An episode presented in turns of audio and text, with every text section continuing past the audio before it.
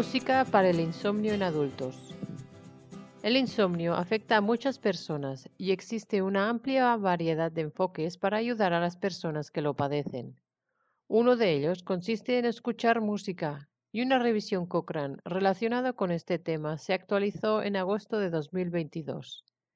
En este podcast se habla de la importancia de esta revisión y de sus resultados. Este podcast ha sido traducido por Yasmín García y locutado por Elisenda Parellada del Centro Cochrane Iberoamericano. En todo el mundo, millones de personas experimentan problemas de sueño. Las personas pueden tener dificultades para conciliar el sueño, permanecer dormidas o tener un sueño de mala calidad. El sueño es importante para la salud física y mental, y las consecuencias de dormir mal son costosas, tanto para las personas como para la sociedad. Por eso es importante encontrar formas de aliviar los síntomas del insomnio y muchas personas escuchan música para mejorar su sueño.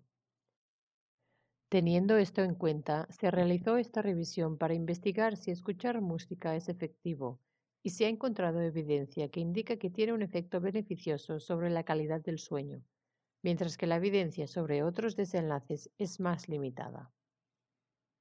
Se encontraron 13 ensayos aleatorizados con un total de poco más de mil participantes. Los estudios compararon el efecto de escuchar música con el tratamiento habitual o ningún tratamiento y examinaron el efecto de escuchar de 25 a 50 minutos diarios de música pregrabada durante un periodo de tres días a tres meses. Diez de los estudios informaron del efecto de escuchar música sobre la calidad del sueño, y la combinación de estos resultados mostró evidencia de calidad moderada de un efecto beneficioso de la música. Pero los resultados no mostraron diferencias entre los que escucharon música durante una o dos semanas en comparación con los que la escucharon durante más de tres semanas. Del mismo modo, no se observaron diferencias en el efecto entre los participantes que padecían insomnio relacionado con la edad, insomnio relacionado con una enfermedad crónica o insomnio relacionado con el embarazo, o aquellos a los que se les había diagnosticado un trastorno de insomnio. Algunos de los estudios también informaron sobre otros desenlaces del sueño, como el tiempo total de sueño, la latencia del inicio del sueño, es decir, la rapidez con la que una persona se queda dormida, y la gravedad del insomnio.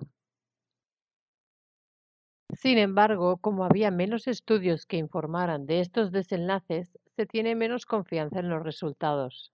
Además, hubo diferencias entre los estudios que utilizaron medidas subjetivas del sueño, como cuestionarios estandarizados, y los estudios que midieron el sueño objetivamente con electrodos para registrar la actividad del cerebro, los ojos y los músculos durante el sueño.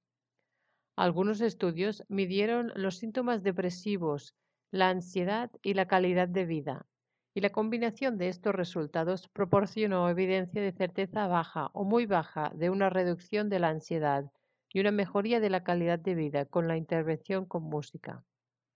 Es importante destacar que ninguno de los estudios notificó eventos adversos. En resumen, esta revisión muestra que la música probablemente favorece una mejoría en la calidad del sueño en comparación con ningún tratamiento o el tratamiento habitual. Como tal, la música puede ser una estrategia segura y útil para mejorar la calidad del sueño en varias personas con síntomas de insomnio. Si desea conocer sobre estos efectos beneficiosos y lo que se probó en los ensayos, puede encontrar la revisión completa en línea en la biblioteca Cochrane con una simple búsqueda de música e insomnio.